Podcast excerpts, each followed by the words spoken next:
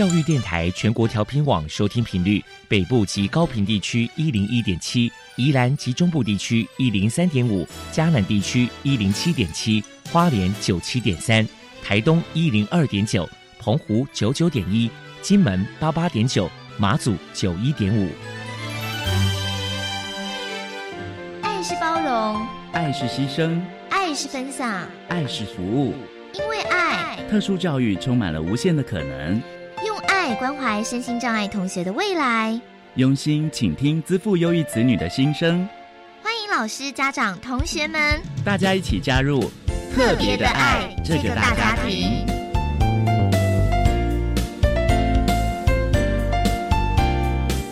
本节目由教育部学生事务及特殊教育司指导，国立教育广播电台监制。欢迎收听。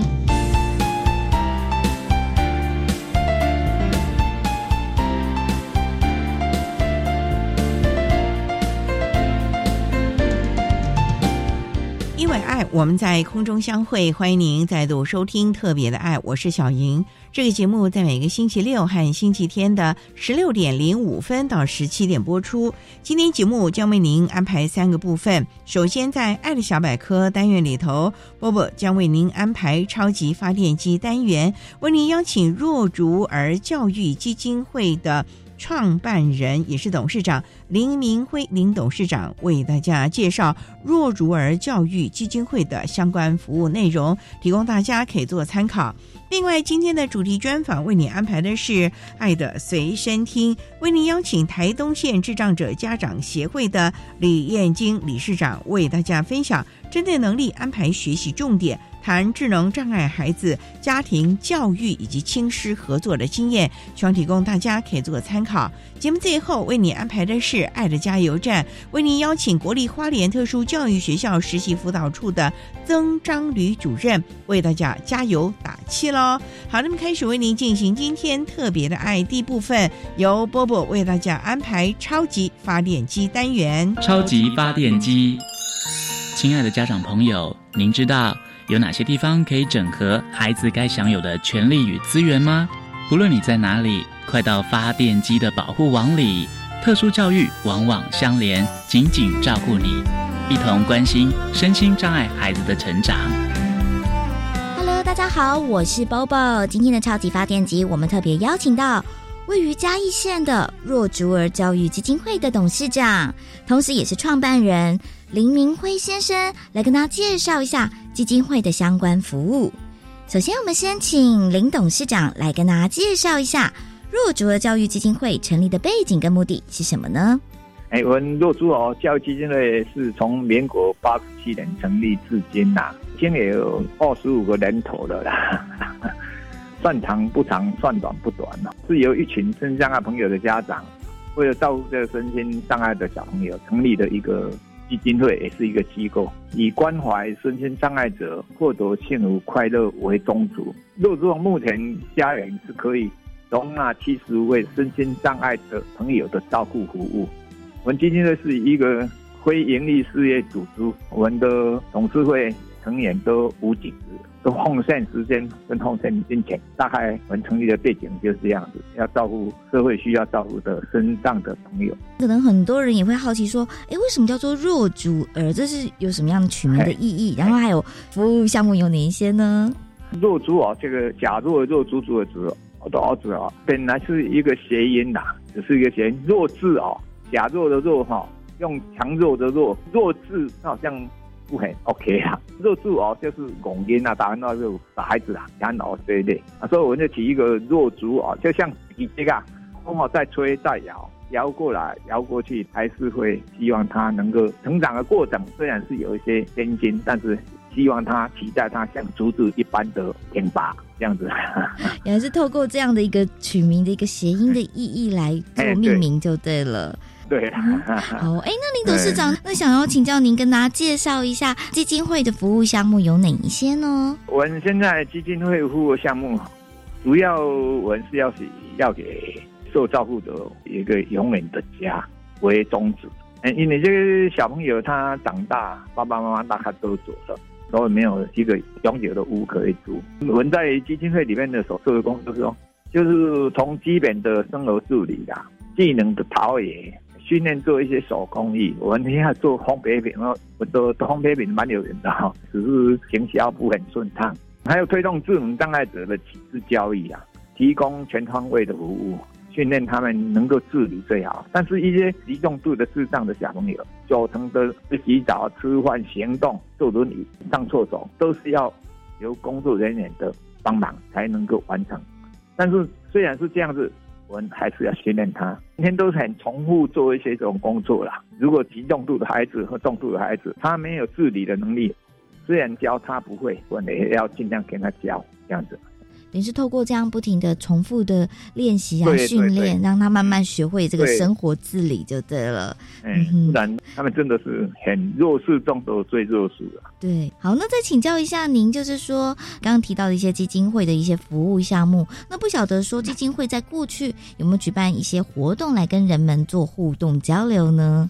我们大概每年都有举办两次亲子游。一定要请他爸妈和兄弟姐妹把手边的工作放下，陪着我们这个镇上的小天使哎去参加，因为这样给家人参加，给手足参加，给小朋友能融入社会。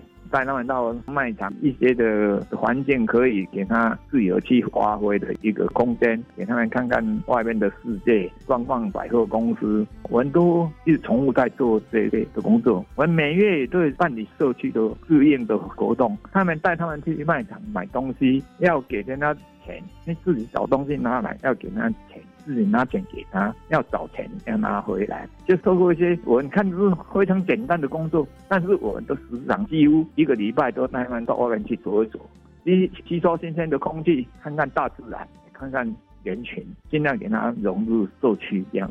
等于是透过这些体验活动与社区交流啦，这样子心也会比较放得开，对不对？对呀，对呀，他们也很喜欢出去走走。昨天我们也带他们到台南那个瓜花园做寒集。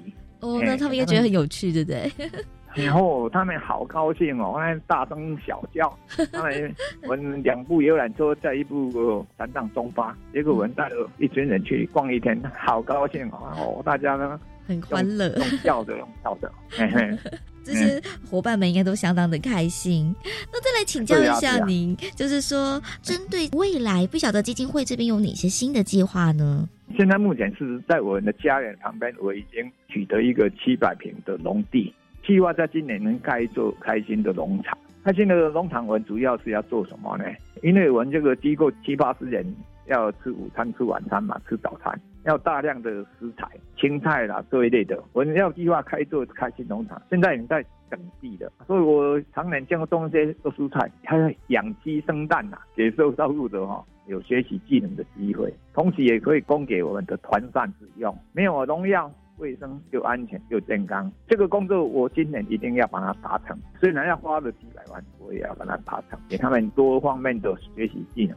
但是这个集中度的是没有办法去的，中轻度的学员才能有办法。极重度的时候，就轮你到里面也不方便，他手也不方便，脚也不方便，所以这只针对中轻度的小孩子。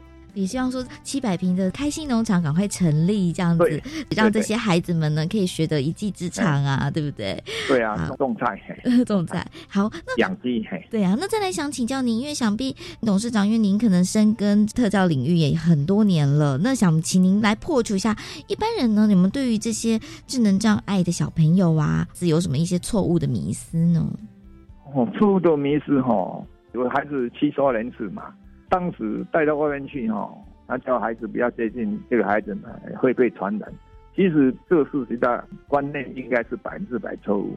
这种身心障碍的孩子，百分之九十九都是先天带来的，都是先天带来的，不是说会什么传染病会传给人家。真的啦，这个是我们往年现在可能比较好的啦。往年那个七十人左右那个想法，应该都是百分之百错误了，真的错误，真的错误。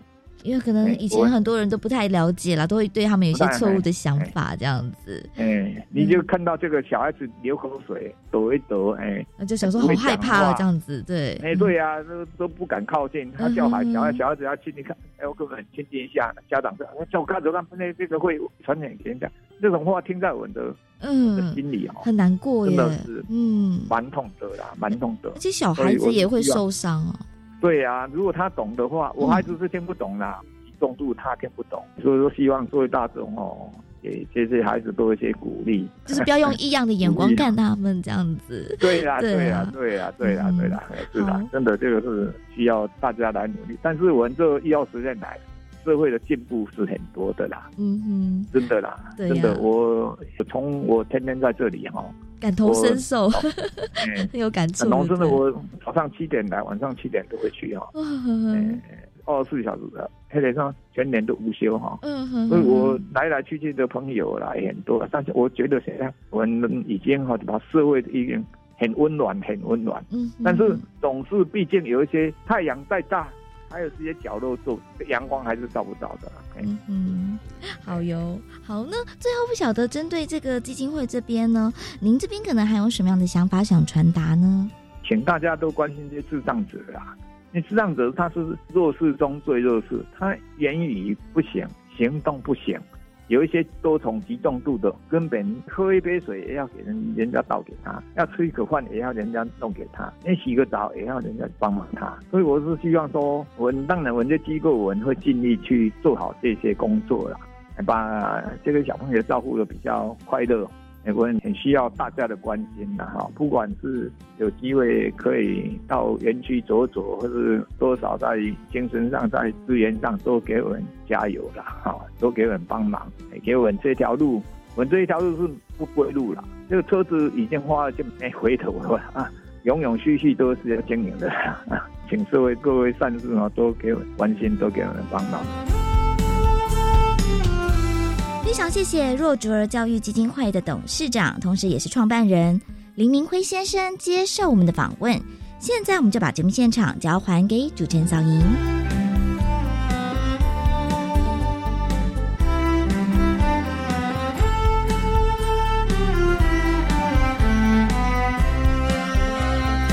谢谢若竹儿教育基金会的黎明辉董事长以及波波为大家介绍了相关的资讯，希望提供大家可以做个参考。您现在所收听的节目是国立教育广播电台特别的爱，这个节目在每个星期六和星期天的十六点零五分到十七点播出。接下来为您进行今天的主题专访。今天的主题专访为您安排的是《爱的随身听》，为您邀请台东县智障者家长协会的李燕金理事长为大家分享针对能力安排学习的重点，谈智能障碍孩子的家庭教育以及亲师合作的经验，希望提供大家可以做参考喽。好，那么开始为您进行今天特别的爱的主题专访，《爱的随身听》。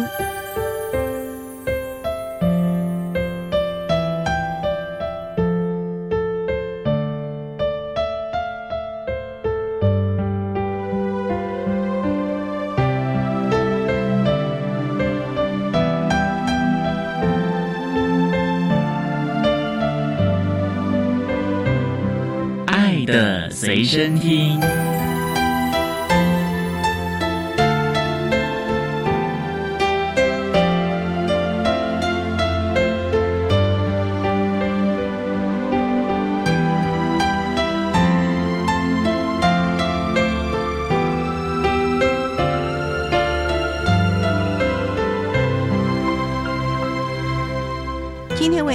请台东县智障者家长协会的理事长李燕金李理事长，理事长您好，主持人好，各位听众大家好。今天啊，特别邀请理事长为大家分享智能障碍孩子的家庭教育，还有亲师合作的经验。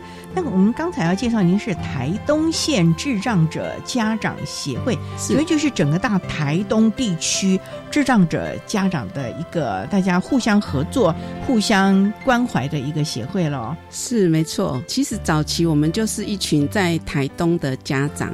那因为在那个当下呢，其他各县市几乎都有这个家长的组织，台东应该是最后一块拼图了，所以家长就想说，该一起来为我们台东的孩子做一些事情，所以我们就成立了台东县的智障者家长协会，成立了几十年了，三十年了，三十年了，是。三十年前，大家对这一块还不是那么的重视，没错，真的是筚路蓝缕。台东地区其实就资源没有那么丰沛，对对，所以家长那时候是不是常常往台北跑啊？对啊，我听早期的家长，因为我等于是中后期才开始加入的，听他们在讲资源，因为台东真的是很缺乏，那我们可能都要到北部啊。去取经，然后甚至也有跟着北部的一些家长啊，到各地去看看其他人怎么做，回来台东为我们的孩子做一些什么样的事情，真的好用功哦，就是为了孩子，是啊，自己要一些增强一些能力，是没错。尤其回到台东，我觉得不光只是为自己的孩子喽，早期这群家长们，甚至于现在的协会，其实是帮助所有在台东地区的孩子，甚至于家长哦，是没错。当初刚开始的时候，会比较是以自己的孩子为考量，但是你后来进来之后，你会发觉，其实要做的事真的还蛮多的。你的孩子只是其中的一小部分，所以你会变成到后来为了这些孩子做些什么事情，而不只是说为了自己的孩子。画大爱了，我也想请教理事长啊。那我们这个协会平常还做些什么事情？除了大家彼此的关怀啊，到处参访学习之外，是不是在我们本地也做了很多事情啊？因为我知道你们有什么木星。木星智能发展中心，哎，对，有个很棒的餐厅，是是是，现在又多一个，又多了一个了，是是哇，现在有两个餐厅，都在哪里呢？一个在县府教育处的楼下一楼，另外一个就是在原来的疗愈馆，很棒啊！我知道之前的那个已经就变成大家来台东啊，外地的都要去朝圣的，因为里面的面包啊，是是，那些饼干哦，真的非常的棒。货真价实，而且又很美味，吃起来很安心。是因为都是家长经营的嘛，会以家长给自己家人吃的那种心态来经营。对，所以我们的孩子也在这个地方，算是一个庇护性就业还是支持性就业？面包的部分是庇护性就业，餐厅的话，中心自己经营，有点像是现在说的社会企业的概念，也不是以赚钱为目的，就是说希望我们也可以给孩子有一个餐厅，然后他们可以在里面做一些工作啊。那因为我们的孩子有一些能力稍微弱一些的，本来就没有办法到外面去工作，去工作，所以我们就会开发各种各式各样的职场，比如说我们自己的面包店啊，我们自己的餐厅啊，然后我们也有一。个很小很小的便利商店，让孩子在里面学学贴标签啊，然后把货品上架啊。比如说中心二楼的办公室需要买什么，我们就不希望是同仁自己来买，而是他打电话过来说：“哎，我需要什么？”然后我们的孩子就当有点像是外送员这样子，他就提着人家要买的东西，然后拿着照片到二楼去找要买这些东西的人，然后要收多少钱。整个过程其实对他们来讲都是一种学习。最重要的，像餐厅啊、面包店哦，是这个其实也是让他们跟我们一般大众可以接触的一个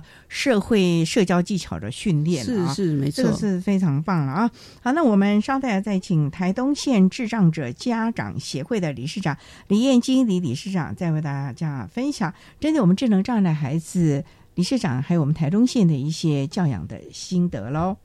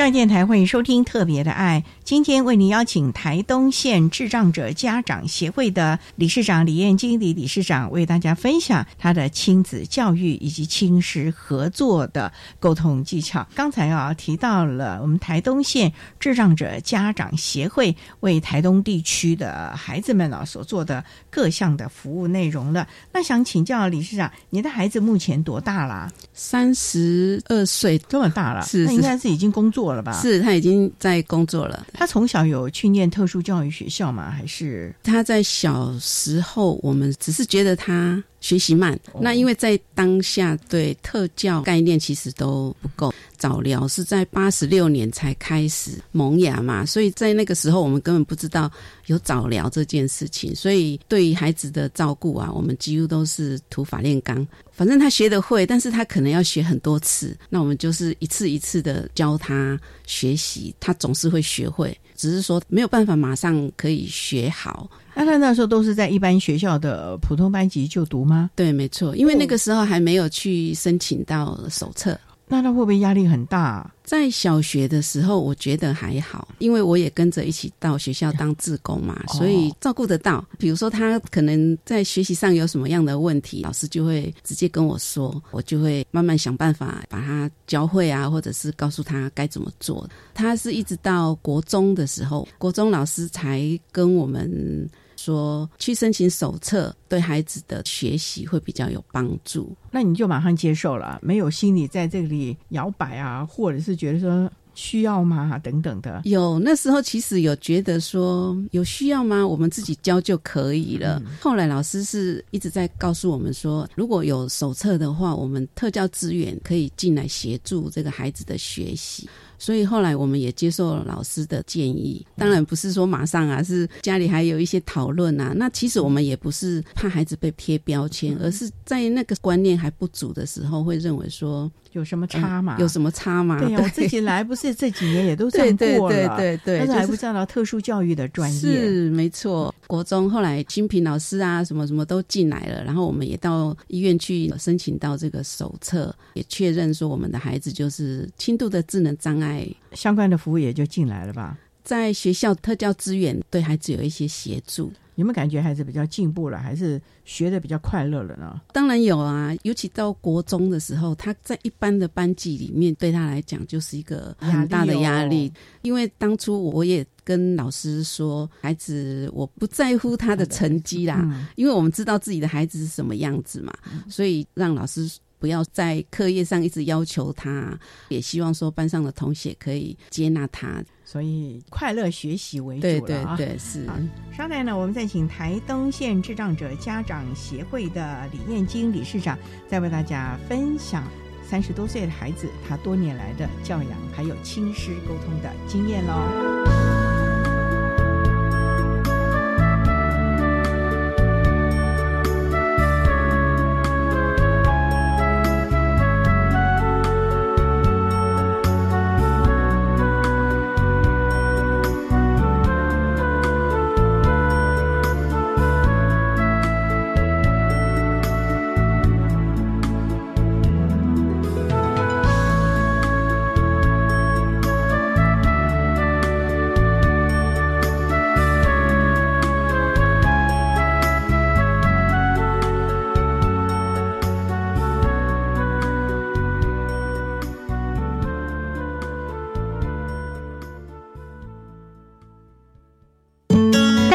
我是麦吉同学会的倪姐姐。四月二十五号星期二中午十二点三十分，倪姐姐邀请了国宝级的电影拟音师胡定一老师，一起在教育电台生动全世界粉丝团直播喽。你知道电影后置为什么需要拟音吗？而拟音艺术又有多精彩呢？四月二十五号星期二中午十二点三十分，让我们一起走进电影的拟音世界吧。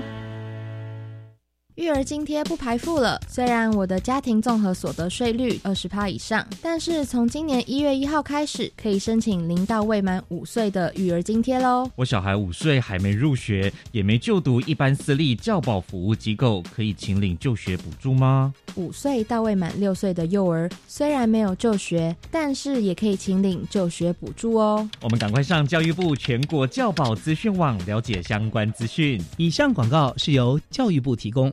全民节水到店来，轻松节水三步骤。第一步，优先采用省水标章器材，养成良好的用水习惯，使用省水器材轻松省水。第二步，定期检查用水设备，确认用水设备不滴水，资源不浪费。第三步，水资源再利用，动手做回收，减少自来水用量。节约用水不分你我，让行动不只是口号。以上广告由经济部水利署提供。管那么的水，落嘎西木啊！大家好，我们是欧开合唱团。您现在收听的是教育电台。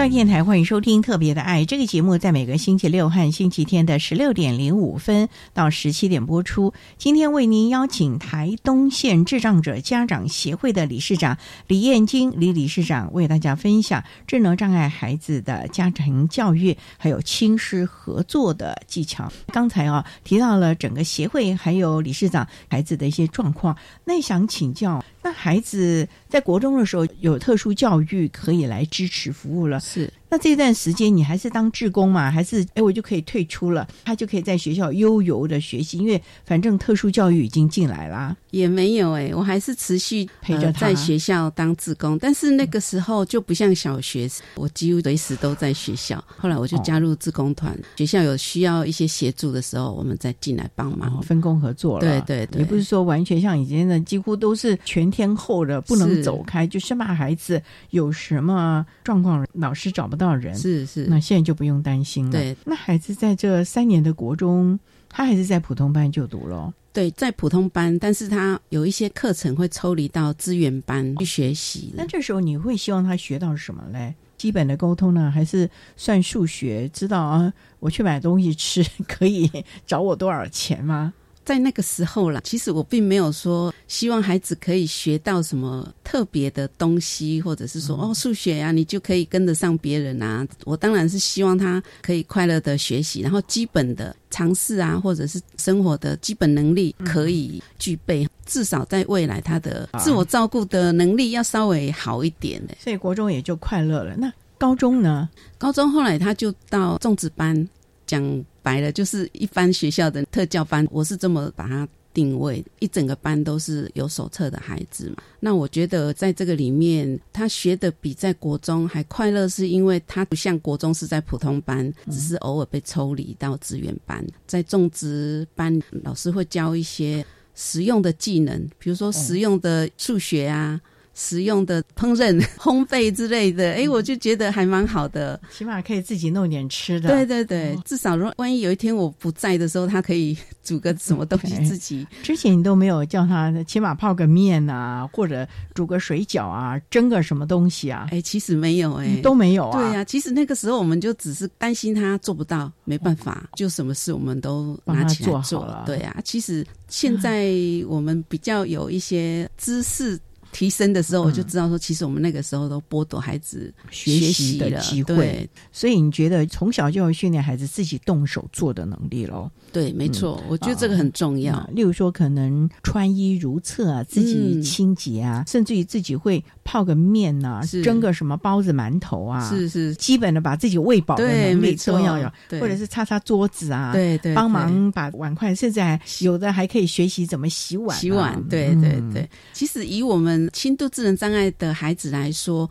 很多事情他们是可以做得到，只是家长都太担心，什么事都 Q Q 来走，就很容易让他们在生活上就很无能，什么都不会的感觉。对对对。其实我跟你讲啊，不是我们的智能障碍的孩子，一般的孩子，一般的孩子也是也是这样哎，因为现在家长真的是照顾的太好了啊，好像就是啊，什么事情孩子几乎就是饭来张口，就感觉好像生活的能力都没有了，哎，都是爸爸妈妈帮你弄好了，然后你就是来吃，吃完了，我看有的小孩碗筷一摆，也都没想到说，起码你也帮忙把碗筷拿到水槽里去吧，让他泡泡水，待会比较好洗吧。都没想到，也没有去把自己的房间呐、家里的清洁帮忙一下。我觉得这个一般人也应该要，也应该要，没错。更何况我我们智能障碍孩子，那当然更要学会那个能力了啊。所以高中三年在种植科应该学了蛮多本领了吧。清洁啦，打扫啦，对啊，其实一些基本的生活能力都有学到，我还蛮开心的。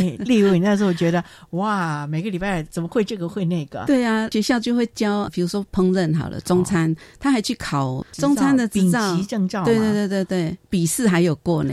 他没过的主菜，因为孩子就是太心急。比如说煎鱼好了，那个鱼还没熟，他就把它捞起来，所以就是这个地方就没办法过关。那个也要经验，我那个鱼也从来。没弄好过，是 破烂烂的，对，就是觉得很奇怪。我们看，连煎个蛋也。煎的支离破碎，所以差不多，只要能吃就是是。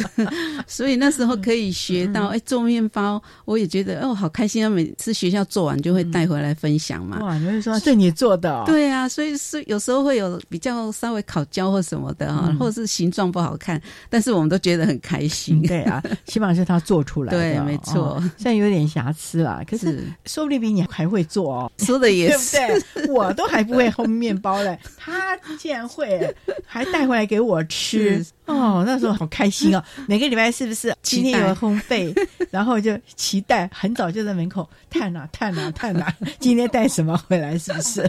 还有带过手工饼干哦，真的？哎，那手工饼干也不好做哎，我是不清楚了。反正学校教他可以做出来，总是对我们来讲是他的一个成果。反正每个礼拜就有不同的惊喜出现，然后就觉得孩子又进步了一些了。没错，没错。所以综合职能课应该是蛮快乐的一个学习，很快乐，很快乐。好，稍待，我们再请台东县智障者家长协会的李燕金理事长，再为大家分享他的亲子教育还有亲师合作的经验喽。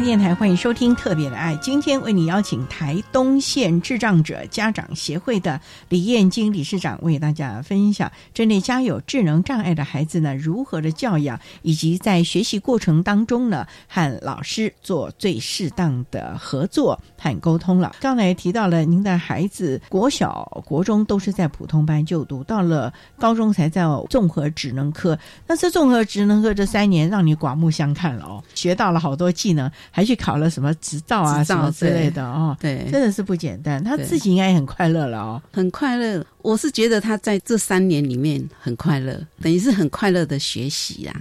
有一群志同道合的朋友，又可以每天探险，对对，让他每天都有成就感，对，蛮好的。可是快乐的时光总是容易飞逝啊。那三年后有没有想到说，接下来呢，我的孩子要进职场来，你要怎么考量到让他继续升学啊？因为他只是轻度智障啊。在那个时候，我倒没有这样子想。虽然他后来他又有到空中大学就读，但是在当下我们并没有觉得他需要再升学这件事情，因为学校在毕业前都会有一些职场的媒合，在那个实习的过程当中，其实是有一些挫败的。怎么说？那时候是在哪里实习？也是在一个面包店，他实习大概一个月左右，老板就因为其实我觉得在那个时候的职场环境，并没有很接纳我们障碍的孩子，太友善了。对他们不了解，如果说我们的孩子一进到这个职场，他要什么都会做，那其实是有一些难度的。对啊，所以一般人也要有在职训练一阵子。对啊，对对对，所以一个月就失败啊，蛮挫折的吗？很挫折，因为一开始我们是没有设定要就业，我们都想说。学校毕业就是义务教育结束了，我们就回家。那时候是这样子想，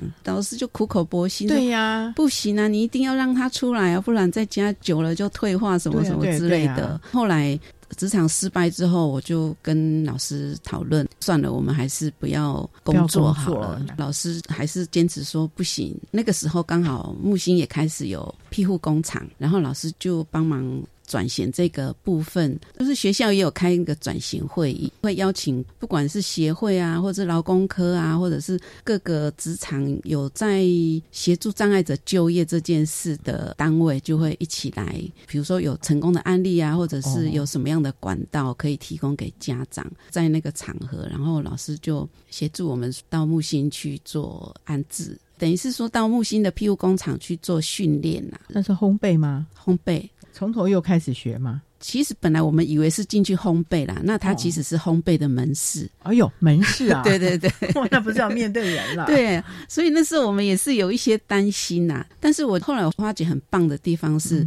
因为 PU 工厂它是会有结构性的训练，它不是把你丢在那里不管，它是会有职业辅导员一步一步啊，他会教你啊，对，就会依照那个现在讲 ISP 就是个别化的教育计划训练啊，训练啊，比如说你短期可以训练你做什么，我记得那时候一开始是他不敢说欢迎光临这件事，应该也磨了快半年哦。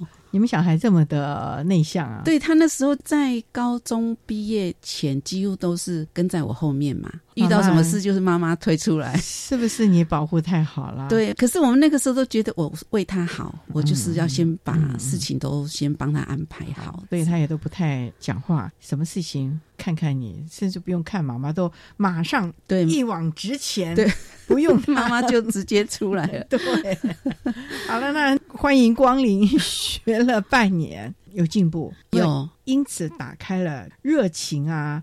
跟人互动的友善的快乐了呢？对对对，其实是有啦，因为刚好也在这个当下，我们也刚好就加入智障者家长协会，有一群青年，我们叫智青智障者青年，他们就会有一个定期的聚会啊，然后会有一些课程啊。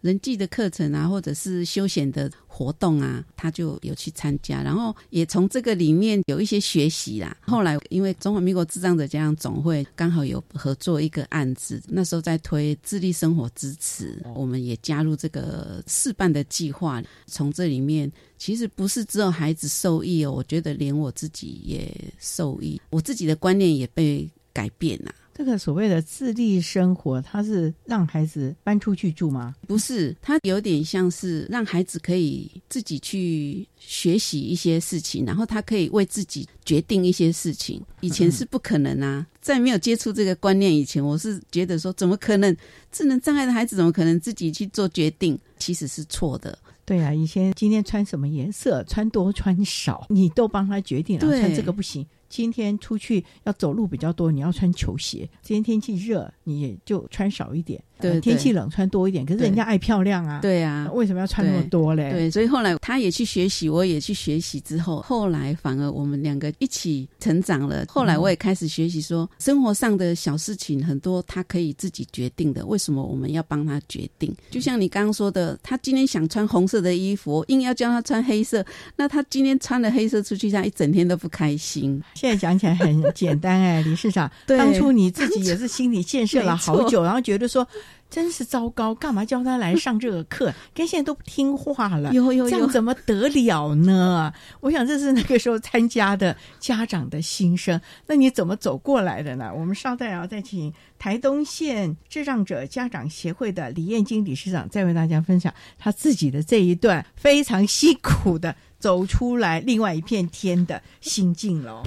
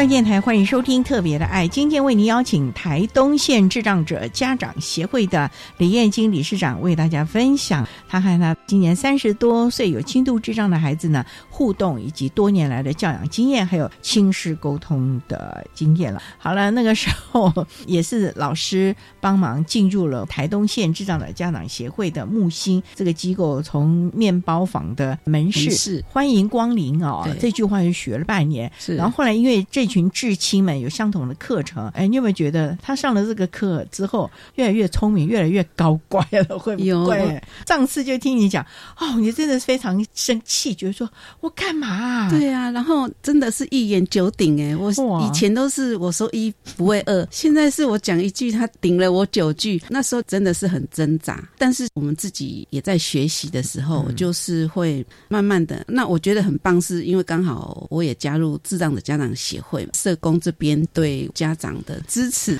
就是我们在遇到一些困难的时候，或者是问题的时候，可以去聊一聊。我觉得这个聊一聊真的还蛮有用的。您那时候该不会是每天进去抱怨，导致我就不该让他来了。他今天又在家里跟我怎样闹别扭啊什么的。那时候是不是常常去讲这个话？算是常常啦，不到每天，但是真的是蛮长的。就是我们只要他不听话，我自己很生气的时候，我就会想说再去聊一下好了。所以我都常常会跟其他家长分享，你心里有问题或者是困难的时候，一定要去求助。其实有时候你去找人聊一聊哦。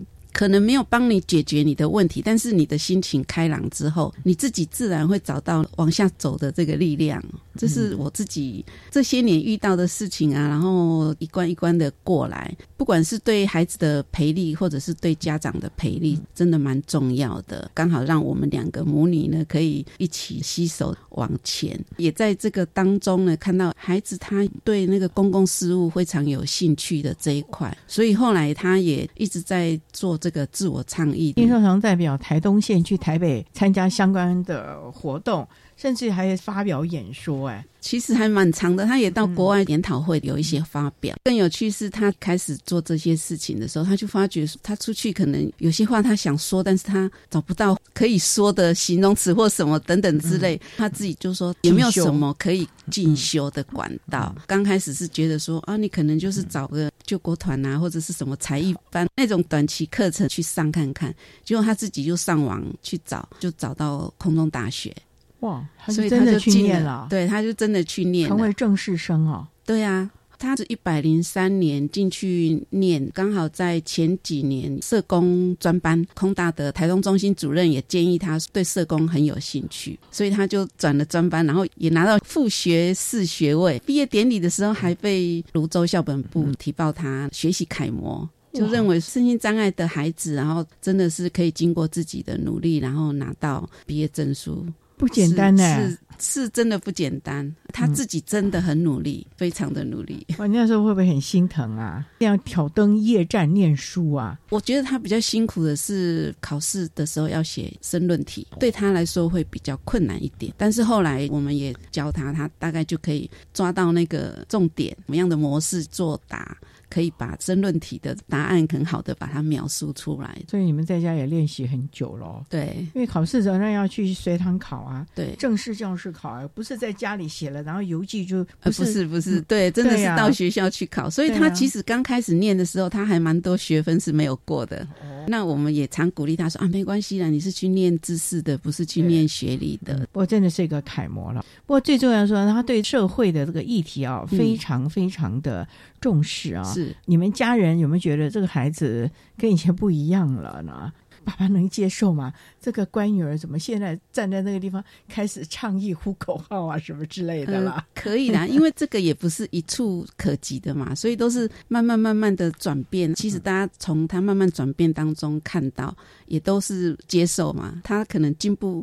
一我们就接收一嘛，进步二我们就接收二。其实他也是经过了漫长的时间了，对，尤其最近这十多年来，他的努力，其实你们都看到了。是是是，从过去可能在这个职场受了挫折，进入了木星，听说是后来又在一个有竞争性的。就业的管道里面工作了嘛？对对对，因为在木星经过四年的培训呢，其实那个能力都培养上来了。其实现在劳动部这边为我们的孩子呀，到一般性职场都会有支持性救护员协助，所以就可以很顺利的在一般性的职场就业。从一百零五年到现在，在全年，那有稳定就业了。对，那他要常出去开会，能请假吗？还好，因为他们是排班。譬如说，有人对他邀约的时候，像他会到大学啊，现在跟教育处合作，有到国中小往下扎根嘛。为什么我们毕业之后，我们才开始可以做这些事情？为什么不让在学龄的时候，孩子就可以接触到这个？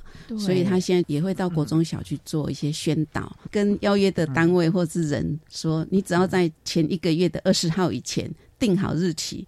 我们就可以排班做这个事情，也希望把他的经验分享给需要的可能下面的这些弟弟妹妹们啊，是是。是，也让学校的老师们了解了真正带着走的能力，是。让他在未来社会适应的能力，对，应该是要从小就要开始建后起，也就是说，我们必须要。以终为始，必须要有这样的一个概念。要想他十年、二十年教育阶段完成之后，他必须要有一些什么样的能力？所以，我们分阶段的在 IEP 当中，慢慢慢慢的结构建立好所谓的转衔制度，是一个阶段一个阶段接力赛的下去，让他到了教育体系的终点的时候呢，能够一身武艺该有的能力，然后进入职场，再由另外的劳动单位继续的。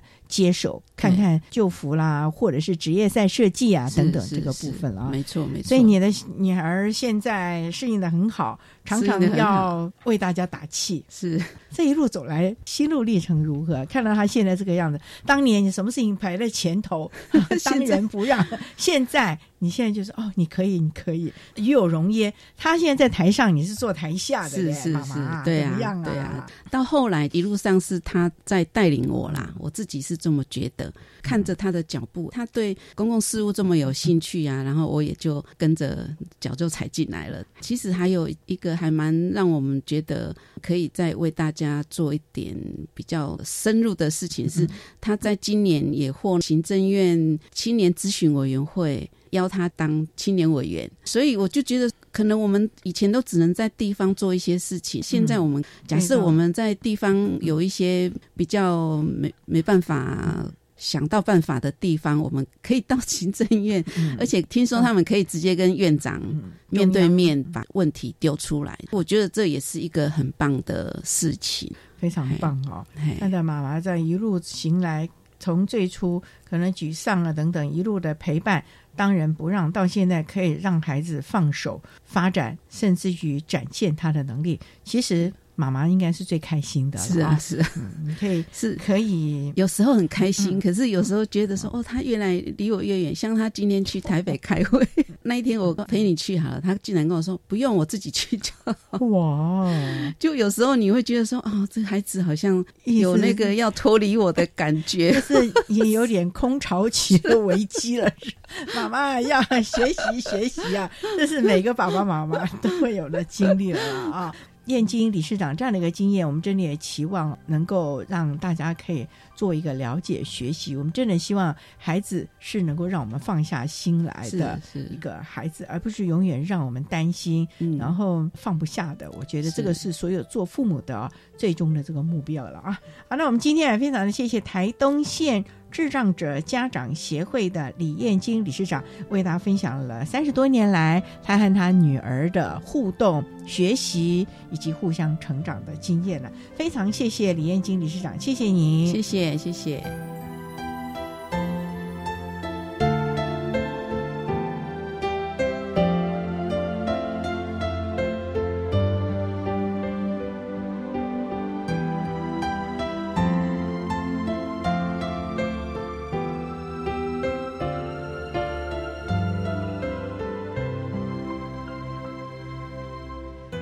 台东县智障者家长协会的李燕金理事长为大家分享了三十多年来和孩子的互动，也看到了孩子的成长，而他自己也一路的成长陪伴着这样的一个经验了，提供大家可以做参考。您现在所收听的节目是国立教育广播电台特别的爱节目，最后为你安排的是爱的加油站，为你邀请国立花莲特殊教育学校实际辅导处的曾章吕主任为大家加油打气喽。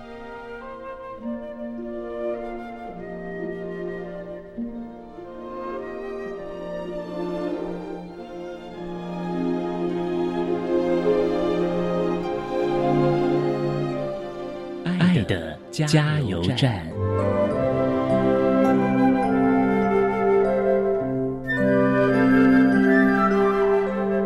各位听众，大家好，我是目前服务于国立花莲特殊教育学校实习辅导处的曾章吕老师。针对高中职教育阶段智能障碍学生学习及辅导注意的事项呢，有几点来做呼吁哦。首先呢，要建议家长。如果您的孩子到达了高中职的阶段，请家长呢及早为孩子准备一下转衔的目标。如果您的孩子有就业的能力，请您协助他培养职业的态度、工作的能力、持续力、耐力等等基础的清洁能力。如果您的孩子属于就养，请您先行了解各项社会资源的连结，加强他们沟通表达、生活自理的能力。相信这样子的安排可以有助于转衔更顺利哦。那另外，想要对职场还有社会大众做一些呼吁，请您给我们身心障碍孩子一些机会，您小小的帮助可能就会改变他们不一样的人生哦。谢谢。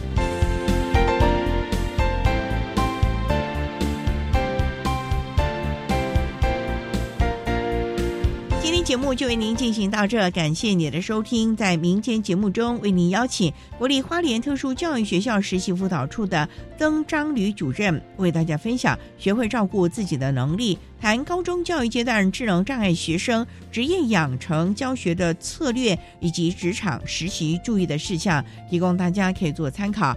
感谢你的收听，也欢迎您在明天十六点零五分再度收听特别的爱。我们明天见了，拜拜。